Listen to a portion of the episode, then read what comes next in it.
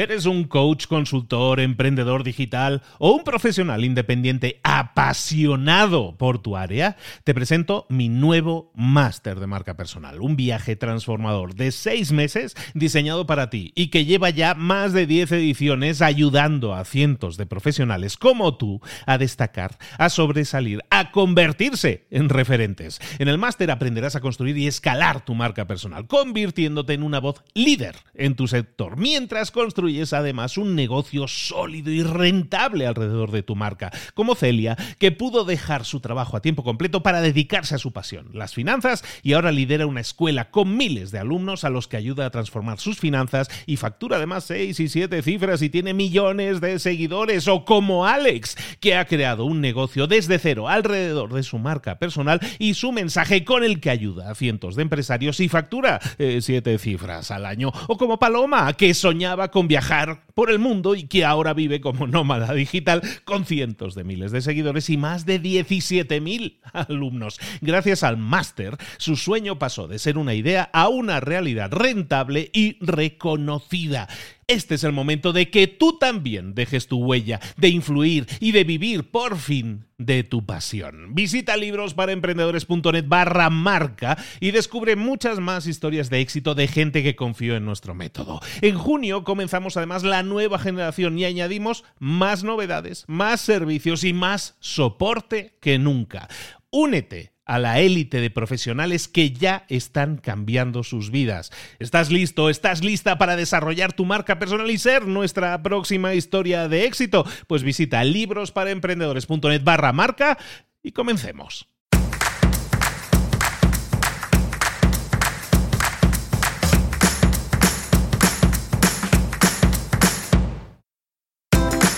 Bienvenidos al podcast Libros para Emprendedores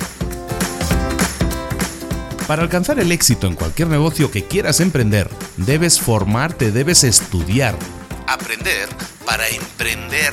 Y para ello, no hay nada mejor que un libro. En el podcast Libros para Emprendedores te ayudamos de tres maneras. Primero, seleccionando los mejores libros del mercado para ayudarte a emprender, a mejorar en tu emprendimiento. Segundo, te ofrecemos gratis un resumen de los puntos más valiosos explicados en cada libro. Y tercero, te damos finalmente pasos a seguir para poner en práctica todas esas lecciones aprendidas y así poder acortar tu camino hacia el éxito ya sea marketing, ventas, liderazgo, emprendimientos, mentalización, eh, vamos a analizar lo mejor de lo mejor de los mejores libros del mercado y te lo vamos a dar todo bien masticadito y listo para ser aplicado. Soy Luis Ramos, empresario y emprendedor, y voy a acompañarte, si me lo permites, en este camino. Sin más, comenzamos. Muy buenas a todos, bienvenidos una semana más a Libros para Emprendedores, el programa, el podcast que semanalmente te trae un libro, un, excelente libro, digámoslo así, dedicado a que los emprendedores puedan mejorar en alguno de los aspectos importantes en su vida emprendedora. Esta semana vamos a ver un libro que, que, es muy reciente. Está publicado por primera vez en el año 2013 en Estados Unidos. Está escrito por unos señores que se llaman Gary Keller y Jay Papasan y se llama Solo una cosa. Detrás de cualquier éxito se encuentra una sencilla y sorprendente verdad. Enfócate en lo único. Ese es el subtítulo. Solo una cosa es un libro, como decimos, publicado en el año 2013 y escrito por estos dos señores. Gary Keller, en concreto, que supongo que será el líder del proyecto, es un señor que es conocido en Estados Unidos porque fundó, eh, se dedica al tema inmobiliario. E, e, ese es su, su background, de ahí viene. Se dedica a temas inmobiliarios tanto es así, también le fue que es una, posee una de las inmobiliarias más grandes y famosas de todo Estados Unidos. Él es originario de Texas y ahí es donde comenzó. Y Jay Papasan, que es el coautor de este libro, es, un, su vicepresidente en la empresa a nivel de publicación. Ellos se dedican a escribir libros, y este libro, publicado en el año, como digo, 2013, se ha hecho bastante famoso, está publicado pues en todo el mundo hispano ojo, en España está traducido el título. El, título se llama mm, Lo único. Ahora no, no, me acordaba. Lo único. Mientras que en Latinoamérica se llama solo una cosa. Básicamente es lo mismo, pues son diferencias un poco idiomáticas, ¿no? Es el mismo libro, entonces ahora sí este podcast eh, dos por uno. Estamos haciendo el, resumen de dos libros a la vez. En España lo único y aquí en México y bueno, en toda Latinoamérica creo es solo una cosa de Gary Keller y Jay Papasan. Comenzamos. Este libro, bueno, eh, os, doy una explicación muy rápida de este libro. Voy a hacer un mini resumen de un minuto del libro completo. Eso para empezar. Este libro em, trata sobre todo de cómo tenemos que enfocar nuestros esfuerzos para conseguir los máximos beneficios. Un poco en la onda que habíamos traído antes con el método del 80-20, pero este de alguna manera es también una evolución. Muchos libros hoy en día tratan eh, o se basan en ideas que vienen del método del 80-20, que es anterior, ya tiene unos cuantos años, pero este es uno de los más modernos y que lo aplica de una manera, lo vamos a ver durante el desarrollo del resumen. Básicamente, ¿de qué trata? Mira, si quieres tener las máximas posibilidades de tener éxito en cualquier cosa que te plantees, tu acercamiento debería ser siempre el mismo, pensar en pequeño, ignorando todas las otras cosas que pudieras hacer y centrándote en hacer lo que debes hacer. Pensar en pequeño y centrarte en lo que debes hacer debes darte cuenta de que cuanto más extraordinarios quieras que sean tus resultados, más pequeña debe ser el área en la que te debes enfocar. Este acercamiento, de pensar en pequeño y concentrarte, enfocarte el esfuerzo en una sola cosa, funciona siempre. Porque su único propósito es el hacerte conseguir tus objetivos. Cuando te enfocas en realizar la tarea más pequeña posible, te vas a dar cuenta de que estás enfocándote en solo una cosa. De ahí el título del libro.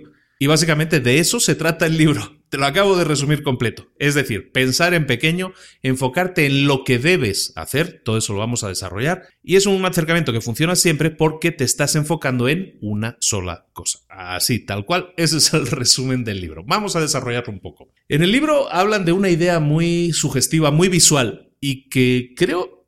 Eh, el otro día encontré un vídeo al respecto estamos hablando de una cosa que en el libro llaman el efecto dominó. ¿Qué es el efecto dominó? Bueno, pues resulta que hicieron hace unos años en una universidad pues estas pruebas que, que, hacen en las universidades, que se entretienen allí. Y lo que hicieron fue lo siguiente, pusieron piezas de dominó, fichas de dominó, que decimos en España, pusieron piezas de dominó. La primera, pues la típica pieza de dominó que conocemos, que tendrá como 4, 5 centímetros, más o menos, dicen 2 pulgadas en el libro, pues supongo que sean como unos 5 centímetros, pusieron una pieza. Y bueno, hay una, un rollo matemático, físico, digámoslo así, estoy hablando muy científicamente. Hay un rollo. Bueno, pues hay un, hay, un tema con el tema de las piezas de dominó que pues eh, cuando caen traen la energía que trae la gravedad y todo eso. No me voy a liar un tanto con eso. El tema es que si tú pones una pieza de dominó y la, y la empujas para que caiga, la fuerza que trae esa pieza es capaz de derribar a una pieza un 50% más grande. Es decir, si tenemos una pieza que mide 2 pulgadas, como dicen ellos, o 5 centímetros, esa pieza, si al lado ponemos una pieza que mida 7 centímetros y medio o 3 pulgadas, es capaz de derribarla. Lo chistoso de la prueba es que lo que hicieron fue llevarlo un poco hasta el extremo. No, no, no, pusieron infinidad de piezas, pero sí lo que hicieron, eh, si os acordáis visualmente, supongo que muchos habréis visto esos campeonatos del mundo en el que empiezan a tirar eh, cientos de miles de fichas de dominó. Pues aquí hicieron lo mismo, un experimento en el que pusieron piezas, pero una media 5, la siguiente un 50% más, la siguiente un 50% más. El tema con esto es que si empezamos a, ir sumándoles 50% a las piezas anteriores, nos encontramos que, por ejemplo, la primera pieza mide 5 centímetros, pero es que la décima pieza, la décima, mediría casi 2 metros. La pieza 18, solo 18 fichitas, la pieza 18 mediría como la torre de Pisa. La pieza 23 sería más alta que la Torre Eiffel. Y la pieza 31 ya sería más alta que el Monte Everest. Es decir, sería la cosa más alta que tenemos en la Tierra. pero seguimos. La pieza 57 de esa, de esa progresión geométrica que se llama, la pieza 57 sería tan alta como la distancia que hay entre la Tierra y la Luna. Esta imagen, que es muy evocadora, voy a buscar el, el, video que encontré y lo voy a poner en las notas del programa para que veáis el video porque es simpático. Ahí simplemente lo hacen con cinco o seis piezas ya la, sexta, séptima pieza ya es muy grande, pero el experimento funciona. visualmente lo que hace es evocar en tu cerebro que, empezando con un esfuerzo único, muy pequeño, que es el de empujar una ficha de dominó, puedes llegar a derribar la Torre Eiffel, el Monte Everest o llegar hasta la Luna. Esta evocación, de alguna manera, viene, ah, viene al pelo, en el libro la utilizan para decir lo siguiente, que para conseguir resultados extraordinarios debes aplicar este efecto dominó a tu vida. Cuando pienses en el éxito, apunta a la luna, es decir, piensa en grande. El reto, el reto real es que en la vida no te pone en fila las piezas y te dice empuja esta y todo va a caer. Y entonces llegamos al punto importante. ¿Qué nos diferencia a nosotros de la gente altamente exitosa? Que, esto nos retrotrae algún libro que ya hemos visto anteriormente. La gente altamente exitosa sabe esto, sabe que las piezas no están en fila. Lo que hace esa gente exitosa cada día es poner en fila sus prioridades. Ellos encuentran la pieza, la primera pieza por la que tienen que comenzar, la pequeña. Se concentran en lo pequeño, como decíamos antes, y no terminan hasta que esa pieza haya caído. Y una vez esa pieza haya caído, va a traer tras de sí o va a generar una energía tras de sí que va a hacer que otras piezas caigan por su propio peso. Cuando veas a alguien que tiene muchos conocimientos, es que los ha adquirido con el tiempo. Cuando veas a alguien que tiene muchas habilidades, es que las ha desarrollado con el tiempo. Cuando veas que alguien ha hecho muchas cosas, las ha conseguido con el tiempo. Y cuando veas que alguien eh, gana mucho dinero, lo ha ganado con el tiempo. La clave aquí es con el tiempo. El éxito se construye secuencialmente, como estas fichas de dominó que van cayendo una tras otra una sola cosa cada vez. El éxito deja pistas. Las empresas extraordinariamente exitosas tienen siempre un producto estrella por el que son conocidas. Kentucky Fried Chicken, la, empresa tiene de, comida rápida, tiene su receta del pollo y la tiene desde hace décadas. Intel eh, y sus microprocesadores.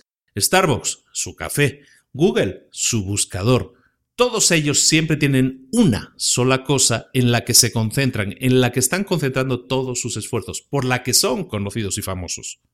Ahora, las innovaciones tecnológicas y culturales dictan a menudo cambios en los productos estrella de sus empresas. Apple tiene una sola cosa cada vez en la que está concentrado, pero esa cosa viene cambiando desde la, desde la década de los 80. Primero fue el eh, Macintosh, luego pues ya pasamos a a iMacs, a iTunes, iPods, iPhones, iPads y lo que venga, ¿no?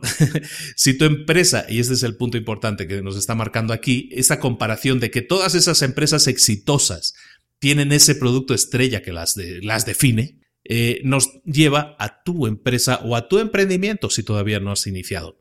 Tu empresa o tu emprendimiento debes saber cuál es su sola cosa, llamémoslo así, su, su única cosa. Igual que Starbucks es su café, ¿cuál es la cosa que define, que identifica, que es el producto estrella de tu empresa? Si no lo tienes, la única cosa a la que debe dedicarse tu empresa en este momento es averiguar qué producto va a ser tu producto estrella. Esto si te fijas o si rebobinamos un poco al podcast que vimos del método del 80-20, nos eh, está comentado ahí también. Identifiquemos nuestros productos estrellas y enfoquémonos en ellos para hacerlos mejores todavía, para hacerlos más grandes todavía. Muy bien, pues bueno, el libro a partir de este momento, esto es como la introducción, ¿no? Y es así como muy el efecto, el dominó, la imagen de la luna, apunta a lo grande, piensa en pequeño, que, ese es el, lema del libro, ¿eh? Bueno, a partir de aquí el libro se divide en dos partes, lo que llaman las mentiras, que es lo que vamos a ver ahora, que son seis mentiras acerca del éxito que nos impiden eh, vivir esto de una sola cosa, y a continuación lo que él llama las verdades, pero que... Eh, básicamente son técnicas que nosotros vamos a utilizar pues para implementar esta técnica de una sola cosa en nuestra vida y en nuestro emprendimiento. Son dos grandes eh, partes y con eso ya acabamos el libro. Es un libro, este sí creo que lo vamos a resumir bastante más rápido. Aleluya, no nos vamos a la hora esta vez, eso está bien. Siguiente módulo, entonces hablamos las mentiras. Vamos a hablar de las mentiras. Vamos a contar mentiras, tralala, cantaban los niños en mi país. Estoy medio chistoso, pero sin gracia, creo. Bueno, sigo. Las mentiras. Existen seis mentiras acerca del éxito que nos impiden vivir una sola cosa. Son frases típicas que nosotros, que están engranadas en nuestro sistema, que se han repetido siempre. El hecho de que se repitan siempre no quiere decir que sean ciertas. Vamos a verlas una por una rápidamente. Mentira número uno. Todo tiene la misma importancia. Cuando todo parece urgente e importante, todo parece igual. Eh, lo que vamos a atacar aquí es el tema de las listas de tareas. Todos manejamos o deberíamos manejar listas de tareas. Pero los autores se quejan de que las listas de, tareas nos tiranizan de alguna manera, porque, ponen, porque ponemos en la misma lista lo trivial mezclado con lo importante, y muchas veces nos entretenemos en tareas que no son tan importantes y que nos están quitando tiempo, nos están restando tiempo y sobre todo energía para completar las tareas a las que deberíamos estar dedicándonos, que son las tareas que van a hacer crecer nuestro emprendimiento. El correo electrónico es uno de esas listas de tareas. Mucha gente recibe correos electrónicos e inmediatamente los eh, toma como una prioridad. Recibo un correo electrónico, tengo que resolverlo en ese momento. Eso no es la manera idónea de hacerlo.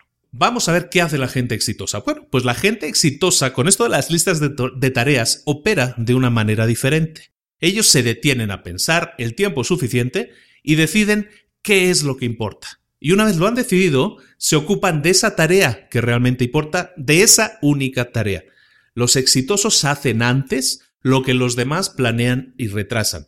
Los exitosos trabajan siempre con un alto sentido de la prioridad. Se enfocan en ser productivos, no en estar ocupados. Qué gran frase. Se enfocan en ser productivos, no en estar ocupados. ¿Qué es ser productivo? Es hacer las tareas que hacen avanzar tu trabajo, tu emprendimiento, tu empresa o lo que tú estés haciendo. Una lista de tareas es solo una lista de cosas que tú crees que necesitas hacer, pero lo que tienes que aprender es a detectar las cosas que debes hacer.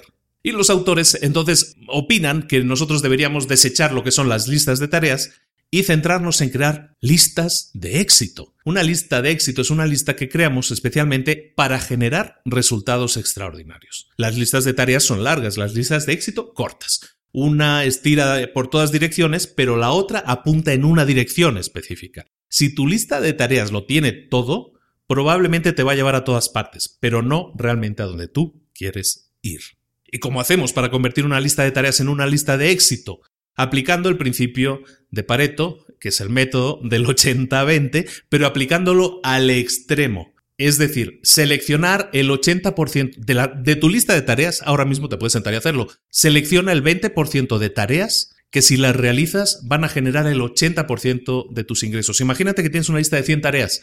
A lo mejor selecciona las 20 tareas, en este caso, que van a significar el 80% de tus beneficios, de, tu avance. Ya tienes 20. Vuelve a aplicarlo. Selecciona de esas 20 el 20% que te va a permitir generar el 80% de esos ingresos. Si, estamos hablando del 20% de, de 20, son cuatro tareas. Ya solo tenemos cuatro. Ahora, de esas cuatro tareas, ¿qué tarea es la que va a generar la mayor cantidad de beneficios?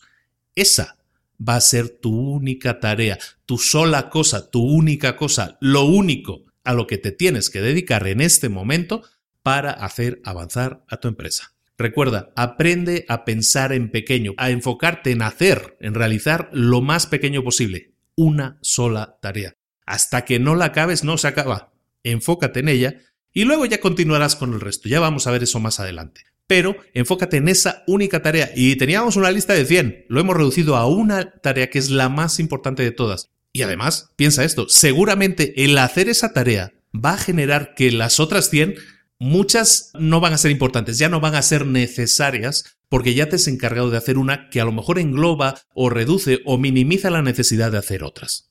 Seguimos con la segunda mentira, la multitarea. La multitarea es una mentira generalmente aceptada en la que, ¿qué es la multitarea? Bueno, para empezar, para el que no lo sepa o no conozca la palabra, multitarea significa hacer dos, tres, n cantidad de cosas a la vez en general se aplaude o se pide que cuando alguien, cuando contratamos a alguien que sea capaz de hacer multitarea, ¿no? Que sepa trabajar bajo presión y hacer muchas cosas a la vez.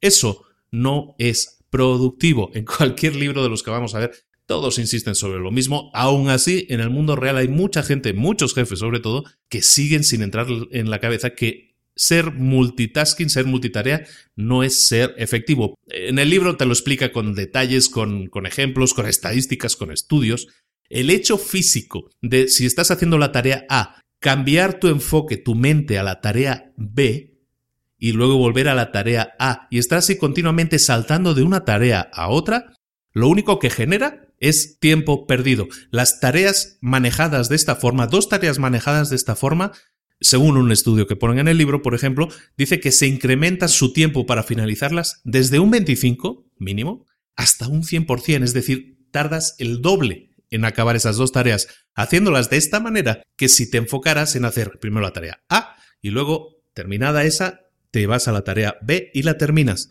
Eso es la manera productiva de hacer las cosas. La multitarea, por lo tanto, es una falacia, una mentira. Tercera mentira, la vida disciplinada. Existe la idea, comúnmente aceptada, de que una persona exitosa es una persona muy disciplinada, que lleva una vida muy ordenada y muy disciplinada. Eso es mentira.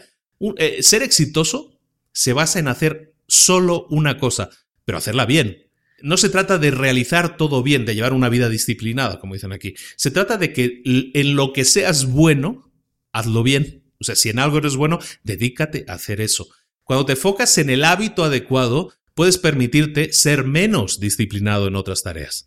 ¿De acuerdo? Ah, luego aquí empieza a hablar del tema de la adquisición de hábitos, en esto de la vida disciplinada. Lo que tú no tienes que buscar entonces es una vida disciplinada, sino una vida con hábitos adecuados para que tus resultados sean extraordinarios. Tú eres el encargado de definir esos hábitos buenos. Puede ser, yo que sé, por la mañana cuando te levantas, pues cuidar de ti mismo, hacer ejercicio, hacer a lo mejor meditación y enfocarte inmediatamente en la primera tarea en la que tengas que realizar. Esos son hábitos que puedes tú ir eh, integrando en tu vida poco a poco. Y aquí llega un comentario. Esto se hizo, este comentario se hizo muy famoso hace 3-4 años, que fue cuando se editó el libro, que hablaba de un estudio que dice que los hábitos para formarse, seguramente lo has escuchado tú también, la, típica idea de que para que un hábito se forme se necesitan tres semanas, como unos 21 días. Eh, a partir de este libro, que fue el que más popularizó la idea, se comenta un estudio que dice que los hábitos necesitan bastante más tiempo, de dos a tres meses para integrarse, hasta 100 días, hasta tres meses, pero que la media de tiempo necesario para que un hábito se integre, sea parte de nuestro subconsciente, de nuestra vida, son 66 días, 66.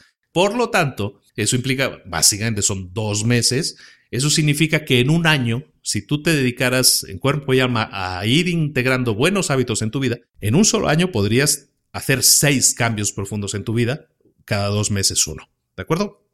Lo importante es que escojas el hábito adecuado para que los resultados extraordinarios lleguen. Cuarta mentira, esta es bien corta. Siempre puedes contar con tu fuerza de voluntad.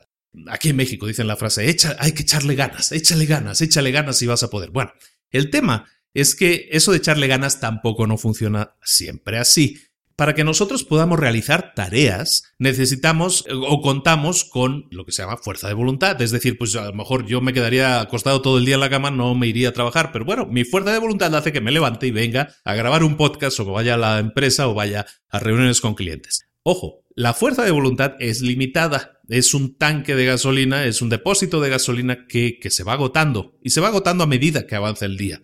Entonces, como esa fuerza de voluntad es limitada, lo que tienes que hacer es aprovecharte de cuando te despiertas o cuando te levantes por la mañana, aprovechar que tu fuerza de voluntad está al máximo, que el depósito de gasolina se recargó, está lleno de nuevo, y aprovechar ese instante que es por la mañana para enfocarte en hacer lo que más importa y hacerlo eh, lo antes posible. También eso lo vamos a tratar más en profundidad un poco más adelante, pero de eso se trata, aprovechar que tu fuerza de voluntad es limitada para eh, aprovechar que todavía la tienes en la mañana y dedicarte a, pues a trabajar en lo que importa. Quinta mentira, una vida equilibrada, el equilibrio entre nuestra vida laboral y nuestra vida personal. Eh, eso de que pues eh, yo intento llevar una vida equilibrada en la que tengo intento pasar mucho tiempo con mi familia, intento pasar también tiempo en la empresa. E, este es un capítulo muy interesante. Aquí se habla de lo siguiente, la vida equilibrada es eso, buscar ese equilibrio entre vida personal y vida profesional. Ese equilibrio es una falacia, no existe, es imposible tenerlo. No puedes dedicarte a tener una empresa exitosa y a la vez tener una vida personal rica. Hay momentos en los que si tú quieres hacer que tu empresa suba, destaque, crezca, lo que tienes que hacer es dedicarle más horas a ese punto, porque realizar o tener crecimientos extraordinarios requiere de esfuerzos extraordinarios. Las cosas no, lo siento, pero las cosas no se regalan, hay que ganárselas. Eso es parte del libro, ¿no? Entonces hay que enfocarse en esforzarse y, que sean esfuerzos puntuales. Lo que sí deja el libro muy claro es que hay que tener dos contabilidades separadas, una para tu vida profesional y otra para tu vida personal. Y lo que tienes que hacer eh, en tu vida profesional, si quieres hacer que tu empresa destaque, lo que vas a hacer es trabajar en las cosas que realmente importen, enfocarte más en esas que en el resto de cosas de la empresa. Dedicarle a lo mejor hasta un 50, un 60% de tu tiempo a la cosa que va a hacer crecer tu empresa y ese 30, 40, 50% restante a las otras cosas que van a pasar a ser secundarias. Por otro lado, vas a tener que también tener una contabilidad de tu vida personal, porque no tiene sentido una vida profesional sana y exitosa si no te enriqueces con tu vida personal. Te vas a estar preguntando, pues, ¿para qué trabajo? ¿no? La típica pregunta, ¿para qué estoy trabajando si no puedo estar con mi familia? De eso se trata. El tiempo familiar hay que respetarlo. Lo que vas a hacer es hacer malabarismos con tu tiempo profesional, enfocando la mayoría de él en las cosas que realmente vayan a generar resultados extraordinarios. En tu vida personal, debes evitar periodos de desequilibrio, porque se te puede ir al garete tu vida personal. Si no la cuidas, como todo, si no la cuidas, eh, se te puede ir. Tus áreas personales son la familia, la salud, los amigos, tu alma, tu integridad personal, todo eso requiere de un mínimo de atención, de un mínimo para que sientas, como decíamos, que tienes vida. Si no, la vida deja de tener sentido. Trabajar por trabajar no debería ser tu objetivo en la vida. Y si lo es, yo te diría que deberíamos sentarnos a hablar y replantear un poco esa situación. Última mentira. Lo grande es malo. Normalmente se le tiene miedo a un éxito grande y se le evita y mucha, mucha gente tiene miedo a triunfar tiene vértigo, mucha gente lo llama vértigo, ¿no? A, triunfar.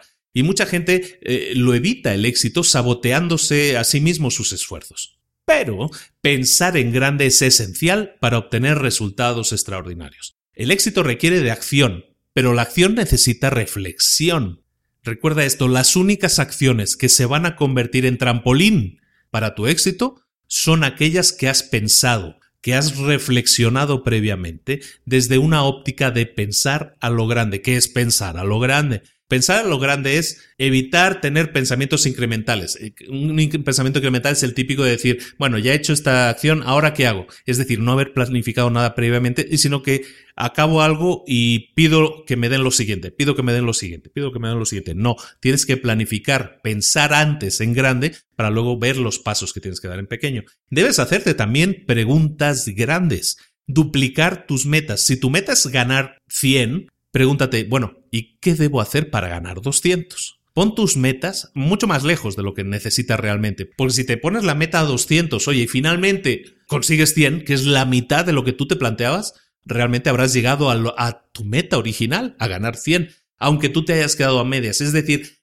retándote, retándote a ti mismo a conseguir éxitos más grandes de los que realmente necesitas, sales de tu área de confort y te obligas a ti mismo a buscar soluciones alternativas para ese crecimiento extraordinario. Y recuerda, debes pensar en resultados que a nadie más se le hayan ocurrido. No porque nadie haya hecho algo antes, significa que no puedas ser tú el primero. Mucha gente tiene ese miedo, ese vértigo a ser el primero. Pero no, tienes que actuar con valentía si crees en lo que estás haciendo. Pero recuerda, debes actuar, lo decimos de todos los programas. Toda gran idea no es nada si no la aplicas, si no la pones en funcionamiento y la pruebas. Puede que sea una gran idea y luego la pones en práctica y no era tan buena idea. Debes ponerla en práctica para averiguar, para que el mundo te responda si la idea que tú tuviste es buena o no es tan buena. Y sobre todo, no tengas miedo al fracaso. También es una idea que recurrentemente vamos diciendo Tienes que adoptar la mentalidad de crecimiento y aprovecharte de las oportunidades, lanzarte a ellas. Y si tienes éxito, excelente. Y si no tienes éxito, aprende de esos fracasos, aprende de los fallos. Cuando fallamos, aprendemos de nuestros errores, porque eso nos permite crecer. La búsqueda de tu verdadero potencial es parte de un proceso de aprendizaje. Y el proceso de aprendizaje viene tanto de los eh, éxitos pero yo creo que sobre todo viene de los fracasos. Los fracasos son los que te van a hacer crecer.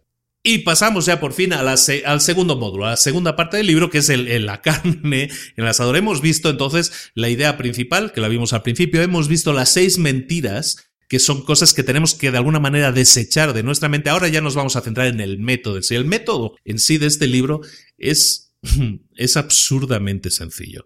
Básicamente se trata de que te hagas una pregunta. Esa pregunta es lo que llaman en el libro la pregunta de enfoque. ¿Y de qué trata la pregunta de enfoque? Bueno, es verbalizar, es decir, lo siguiente. ¿Cuál es la única cosa que puedo hacer y que al hacerla todo lo demás será más fácil o incluso innecesario? La repito, ¿qué es la única cosa que puedo hacer y que al hacerla todo lo demás será más fácil o innecesario? Si nos fijamos un poco en la construcción de esta frase, ¿qué es la única cosa que puedo hacer? Ahí estás definiendo que la respuesta va a ser una sola cosa. Como estamos diciendo, nos vamos a enfocar en una sola tarea. ¿Qué única tarea puedo hacer que al hacerla todo lo demás será más fácil o incluso innecesario? Cuando encuentres la respuesta, te estará confirmando que has encontrado tu primera pieza del dominó, lo que hablábamos al principio. Al completar esa tarea, todas las otras piezas van a caer detrás de ella solas o estarán listas para caer y simplemente van a necesitar el, el empujoncito final, el, mirarlas para que se caigan. Esta pregunta, tan simple, este es el centro de todo el libro. Esa pregunta, o sea, con esa pregunta, si te la memorizas, ese es el resumen de este libro, en una sola frase. Esa pregunta, si la adaptas a cualquier ámbito de tu vida y la haces parte de, de tu rutina diaria, se va a llegar a convertir en un hábito. Lo hablábamos antes. Utiliza durante 66 días en tu vida diaria, no solo en el trabajo, también en tu vida espiritual. ¿Cuál es la única cosa que puedo hacer para ayudar a los demás y que al hacerla todo lo demás sea más fácil o innecesario? Para tu salud física, ¿Cuál es la única cosa que puedo hacer para conseguir mis objetivos de pérdida de peso? Bla, bla, bla. En tu vida personal, ¿cuál es la única cosa que puedo hacer para mejorar mi nivel de o para tener más tiempo para mí?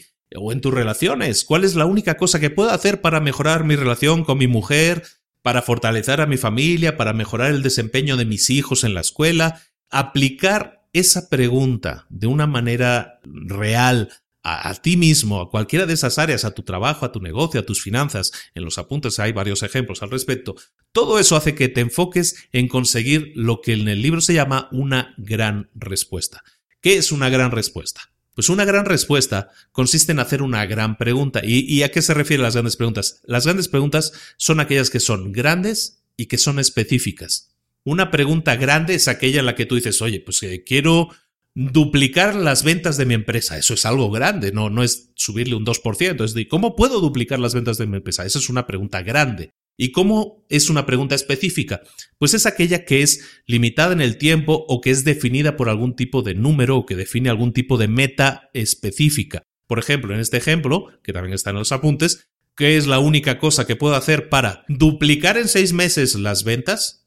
¿Cómo hacer para duplicar grande en seis meses? específico. Eso es lo que en el libro se denomina una gran pregunta y es lo que nosotros debemos estar enfocados siempre en realizar. Preguntas grandes y específicas, lo que él llama una gran pregunta. Y ahora llegamos al chiste, ¿cómo conseguir una gran respuesta? Porque al final, si el libro está centrado en una pregunta, todo el libro gira, todo el contenido del libro gira alrededor de esta pregunta que hemos visto, de qué es la única cosa que puedo hacer, que al hacerla todo demás será más fácil o innecesario. ¿Cómo conseguir una buena respuesta? Bueno, pues las respuestas posibles a una pregunta, a una gran pregunta, pueden ser de tres tipos. Las identifican de la siguiente manera. Las realizables, las que están en el límite y las posibles. ¿Qué es una realizable? Las realizables son esas que podríamos hacer eh, ahora mismo, con nuestros conocimientos, con nuestras habilidades, con nuestra experiencia. Es decir, tienes que hacer esto, sé hacerlo, sé cómo hacerlo, lo voy a hacer. Es una respuesta a eh, una, de una respuesta posible, que, que lo hago y lo hago en este momento. Otra respuesta, en el límite. ¿Qué es una respuesta en el límite? Es una cosa que todavía está a tu alcance, pero que a lo mejor está en el límite de tus habilidades actuales. Es decir, que tienes que hacer un real, realmente un gran esfuerzo para llevar a cabo esa tarea, pero tienes la capacidad para realizarla. Y luego están las posibles. ¿Qué son las posibles? Las respuestas posibles son grandes respuestas que están fuera de tu área de confort. Son respuestas que tú ahora mismo con tus conocimientos, con tus habilidades y con tu experiencia tú no eres capaz de realizar.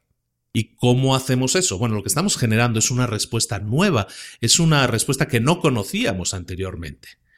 Para buscar una, una respuesta de este tipo nos eh, plantea dos fases el libro, una que llama el punto de referencia, que es debes estudiar la experiencia de otros para saber cuál es el límite más alto jamás alcanzado. Ese es el punto de referencia.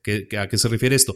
Si queremos superar los límites, tenemos que saber cuál es el límite. Bueno, pues sabemos que otra empresa hizo tal cosa y consiguió 100 ventas. Pues sabemos que el punto de referencia son 100 ventas. Nunca nadie ha conseguido vender más de 100 cosas de esas. Bueno, una vez tengas ese punto de referencia, e, eso es lo que vendría a ser una respuesta, mm, como decíamos, en el límite. Pero, como aquí estamos buscando una respuesta posible, que sea realizable, aunque no tengamos esa capacidad de hacerla nosotros mismos, lo que vamos a tomar es ese punto de referencia, es decir, aquella empresa llegó a vender 100. Si en vez de ponernos eso como tope, como límite, lo que vamos a hacer es definir eso como punto de partida. Lo que vamos a hacer es buscar tendencias, que es la segunda fase de la búsqueda. ¿Qué es buscar tendencias? Es ponernos en ese punto de he vendido, eh, tengo, sé que tengo que vender 100 unidades porque eso se puede hacer, alguien ya lo ha hecho. Y entonces pones a buscar tendencias hacia dónde va el mercado, cómo funciona el mercado, cómo puedo superar ese número, incluso cómo puedo duplicarlo. Ese tipo de trabajo es el que nosotros tenemos que realizar, buscar primero el punto de referencia y tomarlo como punto de partida para investigar entonces realmente a dónde tenemos que llegar para conseguir resultados extraordinarios. Ahora sí, llegamos al último bloque del libro. Hemos visto el, el bloque anterior la pregunta de referencia, la pregunta de enfoque que tenemos que hacer para enfocar nuestra atención y detectar la tarea que tenemos que realizar. Ahora, para que nuestros resultados sean extraordinarios, la fórmula es hacer una sola cosa, pero hacerla con propósito, con prioridad y con productividad. Las tres P's. Propósito, prioridad y productividad. ¿Qué es vivir con propósito? Vivir con propósito es saber hacia dónde vas. Básicamente es eso, en el resumen muy rápido de un capítulo largo. Saber hacia dónde vas, descubrir cuál es tu gran por qué. ¿Cómo se hace eso? Preguntándote a ti mismo, ¿qué es lo único para mí? ¿Qué es mi única cosa? Tu única cosa puede ser tu familia, puede ser eh, ayudar a los demás, eh, puede ser muchas cosas diferentes, es tú, es propia tuya, ¿no? ¿Cuál es mi única cosa? Esa es la gran pregunta, es tu gran por qué, es realmente tu forma de entender la vida. Hablábamos de las tres P's para conseguir resultados extraordinarios. Esto era el propósito. El siguiente, vivir con prioridades. Y esto de las prioridades es básicamente establecer metas, establecer objetivos. Y lo que viene definiéndolos aquí en el libro está es muy interesante. Es, eh, es, un ejercicio que se llama eh, establecer metas en el ahora, hasta el ahora. Eh, lo, lo, traduje directamente al inglés, porque yo el libro lo tengo en inglés, entonces yo lo estoy traduciendo así. A lo mejor en la versión hispana no está dicho de esa misma manera, pero espero que me lo entiendas. El método de establecer metas hasta el ahora se trata de lo siguiente, establecer metas en futuros lejanos y definir metas cada vez más cercanas en el tiempo. Me explico. Vamos a definir una meta en el algún día. Algún día quiero hacer X cosa no es una meta definida en el tiempo. Pero luego sí, vamos a definir una meta a cinco años. En cinco años yo quiero eh, tener X o quiero haber o estar haciendo X. Luego tenemos que definir metas a un año, metas mensuales, metas semanales, metas diarias y metas de ahora mismo. Y lo que se trata aquí es de que hagamos ese ejercicio y que las metas estén ligadas unas con otras. Si mi objetivo de algún día es eh, tener X cantidad de dinero, por ejemplo, o, vivir en tal lugar, o dedicarme a hacer tal o cual cosa. Entonces, si esa es mi meta de algún día, mi meta de cinco años tiene que estar orientada a llevarme hasta ese objetivo. Y mi meta de un año tiene que estar orientada a, llegar, a llevarme también a ese objetivo a través de la meta de cinco años. ¿De acuerdo?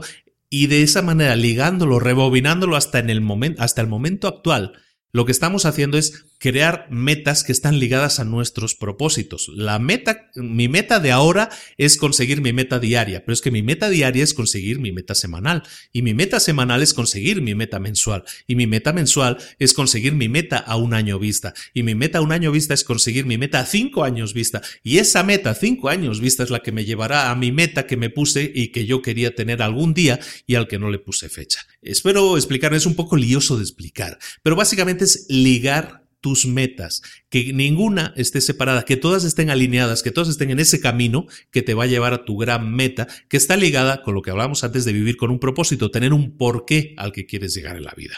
La última P que decíamos para los resultados extraordinarios era primero el propósito, luego la prioridad, lo que acabamos de ver ahora. La última, la productividad. ¿Qué es la productividad? es aprovechar al máximo tu tiempo, obtener lo máximo de lo que haces en el tiempo que tú tienes. Todas las personas en este planeta tienen la misma cantidad de tiempo, la misma cantidad de horas al día, pero tú lo sabes. Hay gente que parece que haga el doble, el triple que, uno, y, tú te suerdas y dices, ¿cómo es posible que este hombre esté haciendo tantas cosas a la vez? Lo que está haciendo esa persona es ser productivo, optimizar su tiempo, dedicarse a una cosa, la acaba, se dedica a la siguiente, la acaba. De esta manera está siendo productivo. Ser productivos es su primera prioridad, es su única cosa, es lo único. ¿Y cómo lo hacen? Bloqueando el tiempo y protegiendo ese bloqueo de tiempo para poder hacer su única cosa. Y aquí llegamos a la implementación práctica de todo esto, que, es muy filosófico que estamos viendo en el libro, esto de implementar lo, lo único, nuestra única cosa. ¿Cómo hacerlo de una manera productiva? Decimos, bloqueando el tiempo y protegiendo ese tiempo, es decir, poniendo en una agenda de 9 a 1 no me molesta a nadie, porque voy a estar haciendo mi única cosa.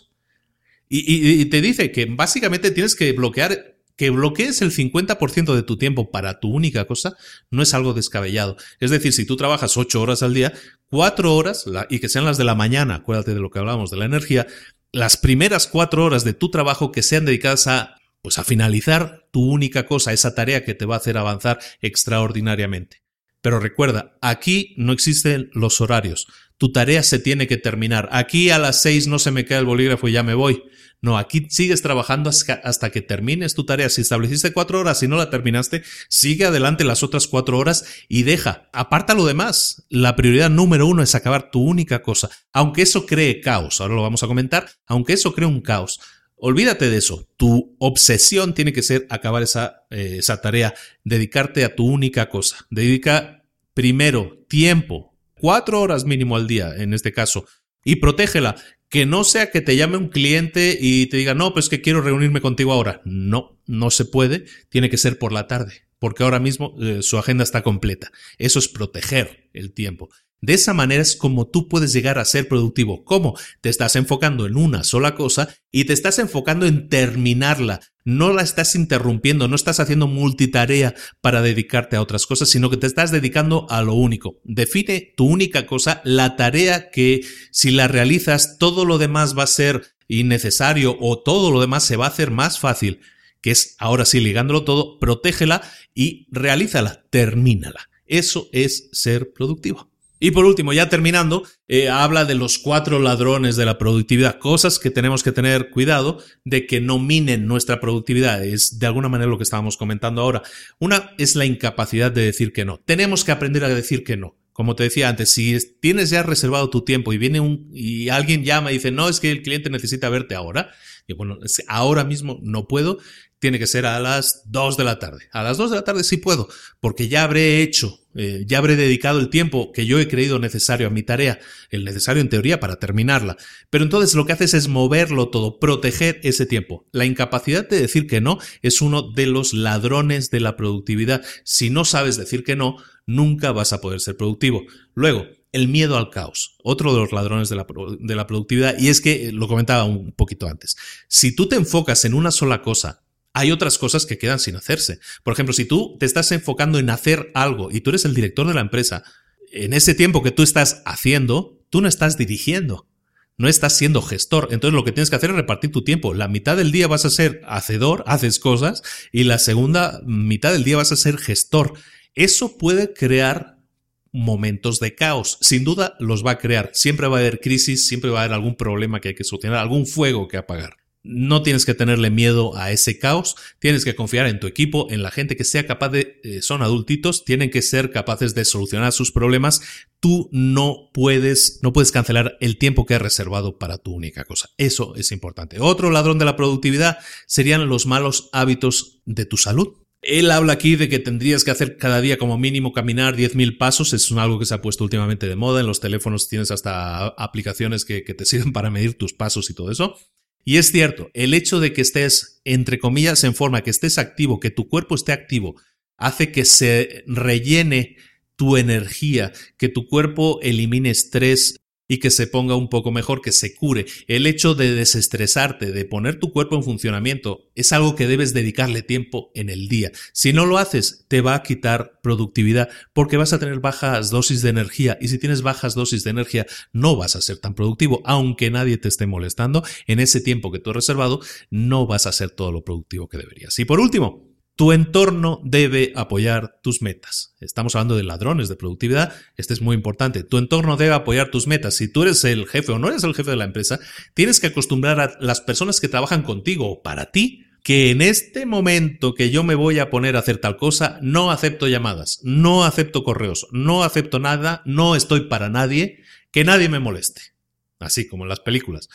Y la gente tiene que estar alineada contigo, tu secretaria, tus compañeros de trabajo, tienen que saber y respetar que esa es tu forma de trabajo. Si lo haces así, la gente se va a acostumbrar. El primer día a lo mejor se les hace raro que no les respondas el correo hasta cinco horas después. Pero tú simplemente les explicas, oye, mira, yo trabajo de esta manera, yo te voy a responder a tal hora al día, es cuando respondo a todos mis correos. Si te empiezas a explicar así y empiezas, como decimos, a proteger el tiempo que dedicas a realizar una sola cosa, tu productividad aumentará muchísimo. Bueno, este es el resumen del libro. Es un libro muy bueno. Es muy bueno. Lo recomiendo mucho porque eh, eh, pone muchos ejemplos prácticos de muchas empresas, de la experiencia de estos señores que la han tenido durante muchos años, como te digo, una de las inmobiliarias más grandes del país, de Estados Unidos, de su país. Y lo recomiendo mucho en el sentido de que enfocarse, yo, no utilizo ese sistema. Eh, soy, voy a ser sincero, yo lo leí este libro, me pareció muy bueno el sistema y utilizo una versión que varía un poco. A lo mejor algún día, si os parece, os la explico. Explico la versión que yo utilizo, que, que es un poco diferente, pero tiene, la tiene el mismo espíritu, tiene la misma idea. Dejémoslo ahí. vamos a ver si en una de estas pastillitas rojas, en una, una píldora roja rápida, os explico mi método, que es una adaptación de esto y es una mezcla con otros. A mí me funciona muy bien. Y, y, simplemente lo recomiendo este libro porque es una forma muy extrema de trabajar pero que sin duda produce grandes resultados. Es muy interesante que la pruebes. Yo personalmente la he probado y te puedo decir que funciona, pero yo soy a veces esclavo, yo estoy en un eh, uno de los negocios que tengo es de, de, venta. Entonces, la verdad, yo soy la persona encargada de ventas y necesito muchas veces estar muy disponible. No puedo disponer del 50% de mi tiempo en una habitación cerrada haciendo X cosa. Probablemente ese sea un fallo mío, que no soy capaz de enfocarme, lo reconozco, pero os puedo decir que si lo probé, si funciona, eh, si eres más productivo. En general, si priorizas tareas, ya sea con este sistema, ya sea con GTD, ya sea con lo que sea, si priorizas tareas, vas a notar cambios fundamentales. Me gustó tratar este libro, traerlo aquí, presentarlo ante todos, porque se me hace uno de los métodos más extremos. Es decir, no, enfócate en solo una cosa y es como muy sonoro el decir eso, ¿no?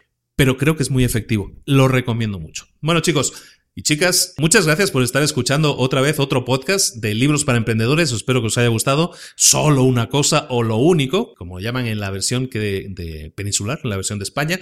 Espero que os haya gustado. Lo recomiendo mucho. Espero que os sirva. En el resumen de este libro creo que está bastante bien explicado. Sirve muy bien como guía para saber cómo enfocar tanto la definición de metas, objetivos, cómo hacer esas preguntas y cómo bloqueo, cómo ser productivo, ¿no? El bloqueo de tiempo y todo esto que estábamos viendo al final. Hay un par de tareas que os dejo al final, están en ese, en ese resumen también. Espero que os haya gustado mucho. Le doy muchas gracias a, todo el mundo que, que, me ha contactado, que me está dejando reseñas en iTunes. Hay gente que ha corregido reseñas en iTunes. Me había puesto dos y yo me había que, yo me había, no me había molestado, pero, lo había comentado. Esa persona lo ha corregido y hasta dice que es el mejor podcast de la categoría. Muchísimas gracias. A, todos los que dejan reseñas en iTunes, de cinco estrellas o como sean, lo agradezco mucho. ¿Por qué? Porque permiten que el podcast siga estando ahora mismo como número uno de marketing y, administración de empresas, como número uno de podcast de finanzas y que siga estando entre los diez primeros de todo México. Estamos subiendo también en las listas de Colombia, de Perú, de Venezuela y de España.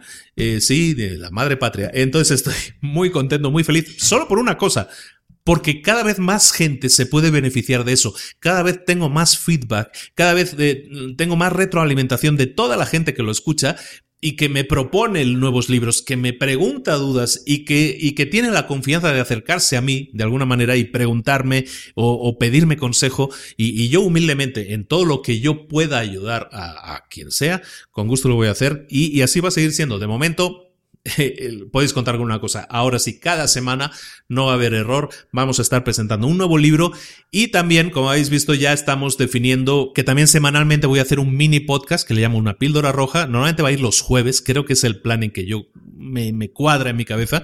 De los lunes, editar el libro para emprendedores y los jueves editar una píldora roja, que van a ser mini podcasts de cinco minutos en los que trato un tema de aterrizar un poco las cosas en la realidad, ¿no? En los libros me ciño mucho a lo que ha escrito el autor, aunque yo no esté fundamentalmente de acuerdo en algunas cosas.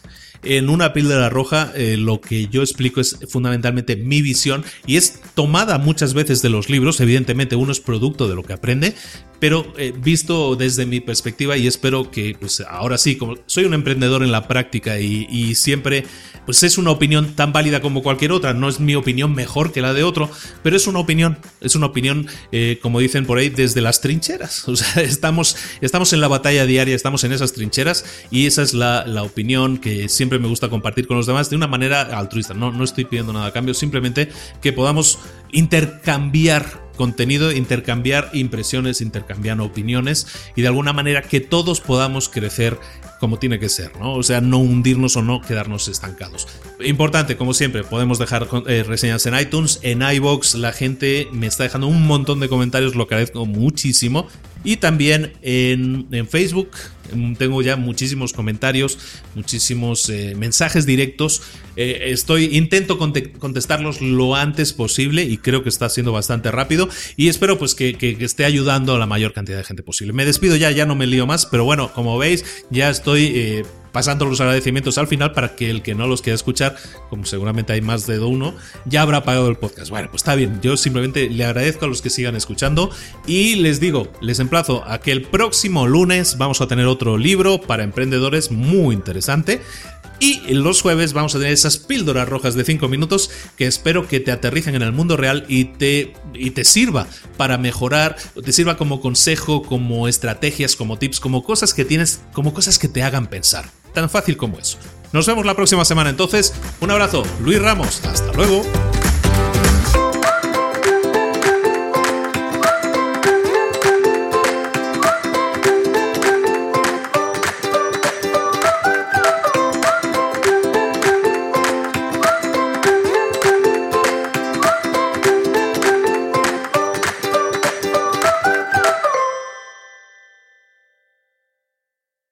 ¿Eres un coach, consultor, emprendedor digital o un profesional independiente apasionado por tu área? Te presento mi nuevo máster de marca personal, un viaje transformador de seis meses diseñado para ti y que lleva ya más de 10 ediciones ayudando a cientos de profesionales como tú a destacar, a sobresalir, a convertirse en referentes. En el máster aprenderás a construir y escalar tu marca personal, convirtiéndote en una voz líder en tu sector, mientras construyes es además un negocio sólido y rentable alrededor de tu marca, como Celia, que pudo dejar su trabajo a tiempo completo para dedicarse a su pasión, las finanzas, y ahora lidera una escuela con miles de alumnos a los que ayuda a transformar sus finanzas y factura además seis y siete cifras y tiene millones de seguidores, o como Alex, que ha creado un negocio desde cero alrededor de su marca personal y su mensaje con el que ayuda a cientos de empresarios y factura eh, siete cifras al año, o como Paloma, que soñaba con viajar viajar por el mundo y que ahora vive como nómada digital con cientos de miles de seguidores y más de 17.000 alumnos. Gracias al máster, su sueño pasó de ser una idea a una realidad rentable y reconocida. Este es el momento de que tú también dejes tu huella, de influir y de vivir por fin de tu pasión. Visita librosparaemprendedores.net barra marca y descubre muchas más historias de éxito de gente que confió en nuestro método. En junio comenzamos además la nueva generación y añadimos más novedades, más servicios y más soporte que nunca. Únete a la élite de profesionales que ya están cambiando sus vidas. ¿Estás listo? ¿Estás lista para desarrollar tu marca personal y ser nuestra próxima historia de éxito? Pues visita librosparaemprendedores.net barra marca y comencemos.